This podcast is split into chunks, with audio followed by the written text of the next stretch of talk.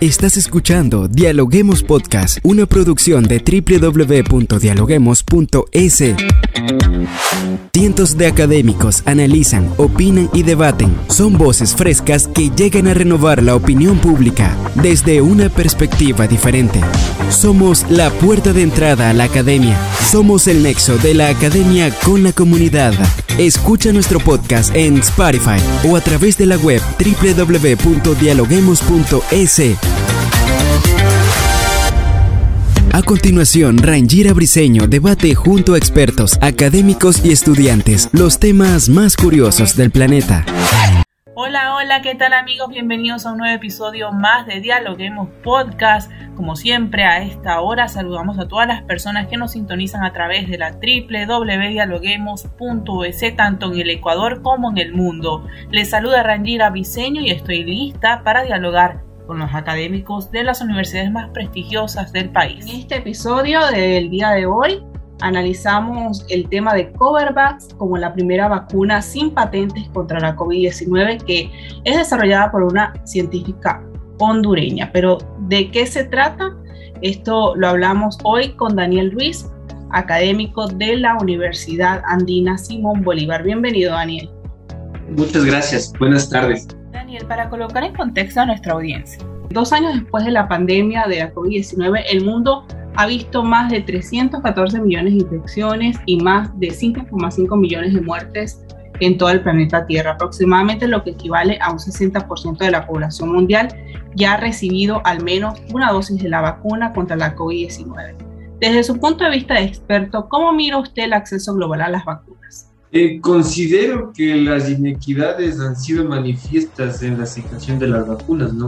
Desde el inicio eh, ha sido una realidad palpable y evidente, sobre todo por las naciones menos favorecidas, es decir, con menos recursos económicos. Eh, vemos casos en África, de Etiopía, por ejemplo, en Nigeria, que las tasas de vacunación son extremadamente bajas entonces creo que eh, la vacunación se da en un contexto de inequidad y los países desarrolladores de las vacunas y las grandes potencias económicas han sido quienes han podido, han sido capaces de acaparar las vacunas.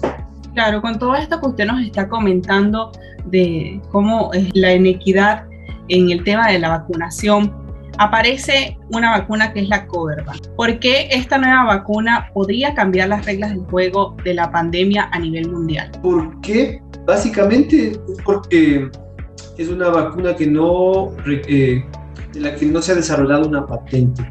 Es una vacuna en la cual sus desarrolladores eh, han apostado por el acceso universal. Uh, bueno, no solo han liberado o han evitado las patentes, ¿no? También han liberado las publicaciones para que las vacunas puedan ser replicadas eh, por los países que estén en la capacidad de hacerlo. Cuéntenos, ¿por qué Covervax no ha podido salir al mercado como las otras vacunas? Digamos que no, soy experto en vacunas, ¿no? Más bien mi, mi, mi campo es la epidemiología, pero digamos que al menos por lo por las publicaciones y por los anuncios de los mismos desarrolladores, es un poco más fácil de realizar o de desarrollar esta vacuna porque existen experiencias previas, por ejemplo, con el desarrollo de la vacuna de la hepatitis B o de la vacuna contra la tosferina, que utilizan una plataforma similar, es un esquema de vacunas recombinantes. Son vacunas que en el laboratorio desarrollan componentes similares a los del virus, pero que no generan infección. Uh, y la experiencia que existe alrededor del desarrollo de esta vacuna hace que de alguna forma sea un poco más sencillo desarrollarla, ¿no? sobre todo en grandes cantidades. Además que es una vacuna que no es tan difícil manejar los aspectos logísticos relacionados con la vacuna, por ejemplo, con el transporte. No es igual que la vacuna de Pfizer, por ejemplo, que sabemos que tiene que eh, transportarse y conservarse a temperaturas extremadamente frías, ¿no? Ah, esta vacuna podría transportarse entre los 2 y 8 grados, entonces eso hace que sea mucho más fácil eh, la distribución también y la logística y la, administración de las vacunas. Claro, entiendo. Ahora, ¿por qué la BBC Mundo explica que Covervax es o la consideran como una vacuna diseñada para mejorar la salud global. Sería así en el sentido de que al carecer de patente favorece, como había mencionado al inicio, a los estados eh, que no tienen la capacidad económica ni el desarrollo tecnológico suficiente como para desarrollar una vacuna de cero, ¿no? Entonces, uh, laboratorios o empresas que ya están desarrollando vacunas, por ejemplo, vacunas, como había mencionado, para la hepatitis o, para la pertusis, eh, tienen ya una capacidad instalada.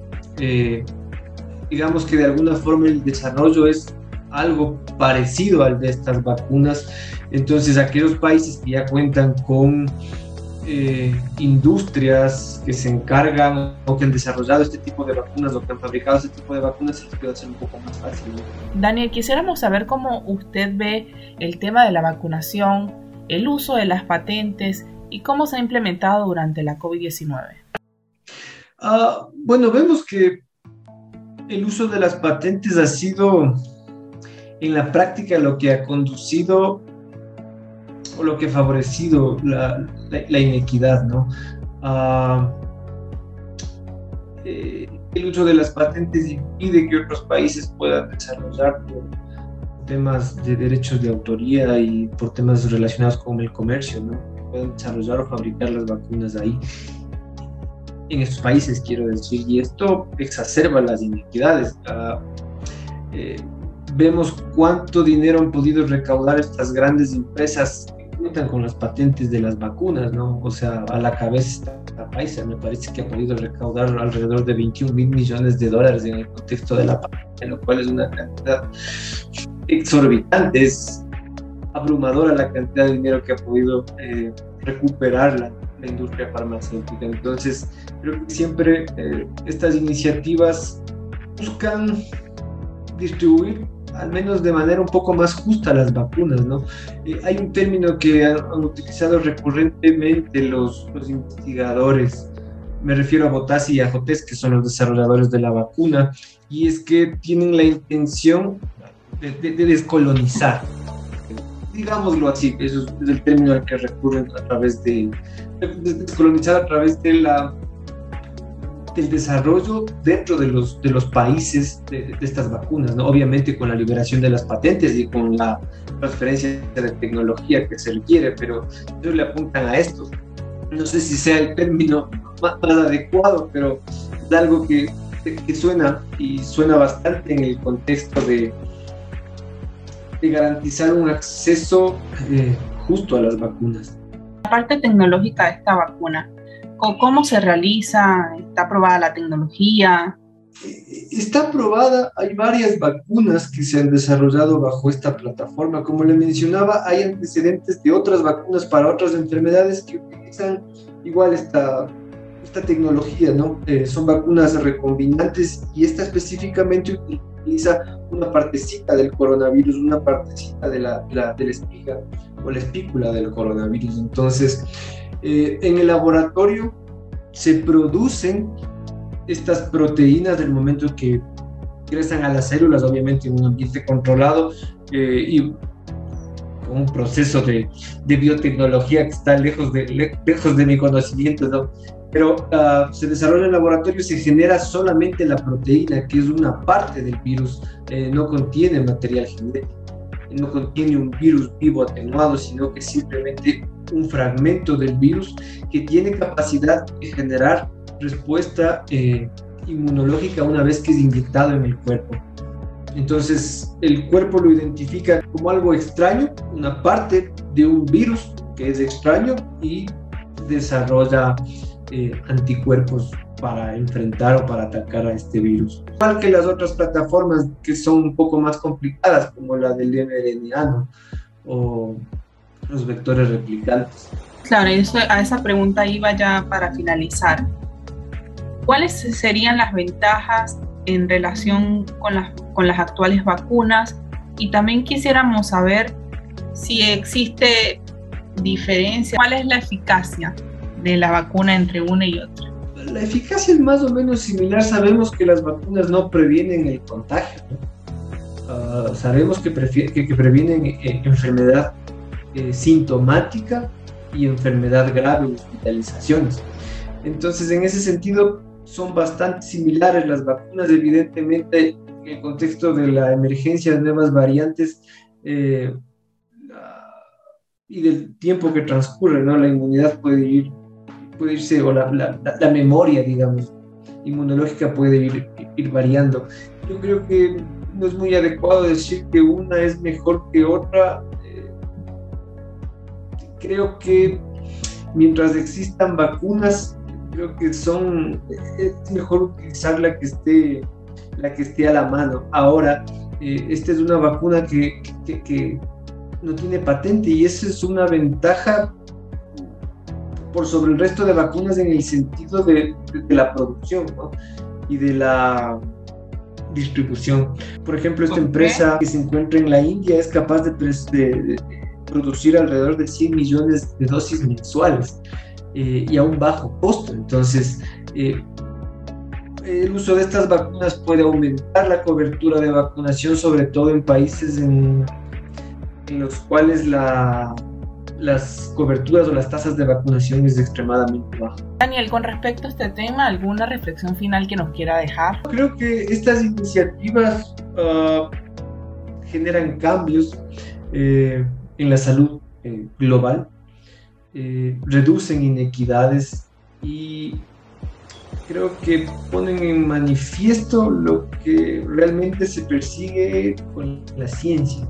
Eh, y el objetivo de la ciencia es transformar la realidad y creo que transformar esta realidad adversa es, es el objetivo más bonito que se podría cumplir con, la, con el uso y la fabricación de este tipo de vacunas sin patentes. Daniel, muchas gracias por habernos acompañado en Dialoguemos Podcast. Con mucho gusto.